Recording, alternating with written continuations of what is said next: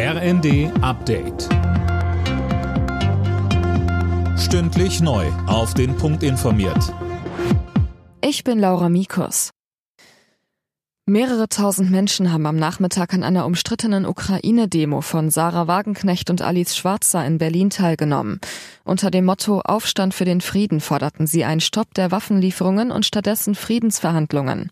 Im Vorfeld der Demo hatte es massive Kritik an der Veranstaltung gegeben. Aus den Reihen der SPD hieß es etwa, die Initiatoren hätten sich stärker von radikalen Strömungen abgrenzen müssen. Laut Polizei verlief die Kundgebung weitgehend ruhig. Kanzler Scholz hat bei seinem Indienbesuch eine klare Haltung zum russischen Angriffskrieg gegen die Ukraine gefordert. Die Welt leidet unter dieser Aggression, sagte Scholz nach einem Treffen mit Premierminister Modi. Trotz des Krieges macht Indien weiter Geschäfte mit Russland.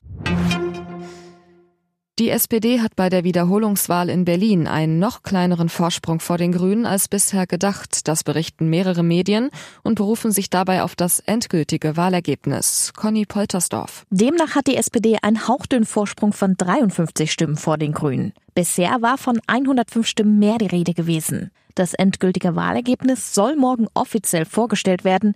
Welche Parteien in Berlin künftig regieren werden, steht noch nicht fest. Deutliche Siegerin ist ja die CDU. Die will sich am Dienstag dann nochmal mit den Grünen treffen. Die regierende Bürgermeisterin Giffey von der SPD hat schon gesagt, dass sie gerne das bisherige Bündnis mit Grünen und Linken fortsetzen möchte. Borussia Dortmund steht vorerst an der Tabellenspitze der Bundesliga. Dafür reichte Dortmund ein 1 zu 0 in Hoffenheim.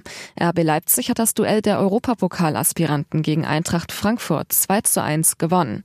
Im Abendspiel holte Schalke ein 2 zu 1 gegen Stuttgart. Außerdem schaffte Wolfsburg in Köln ein 2 zu 0. Bremen siegte gegen Bochum 3 zu 0 und Hertha BSC bezwang Augsburg 2 zu 0. Alle Nachrichten auf rnd.de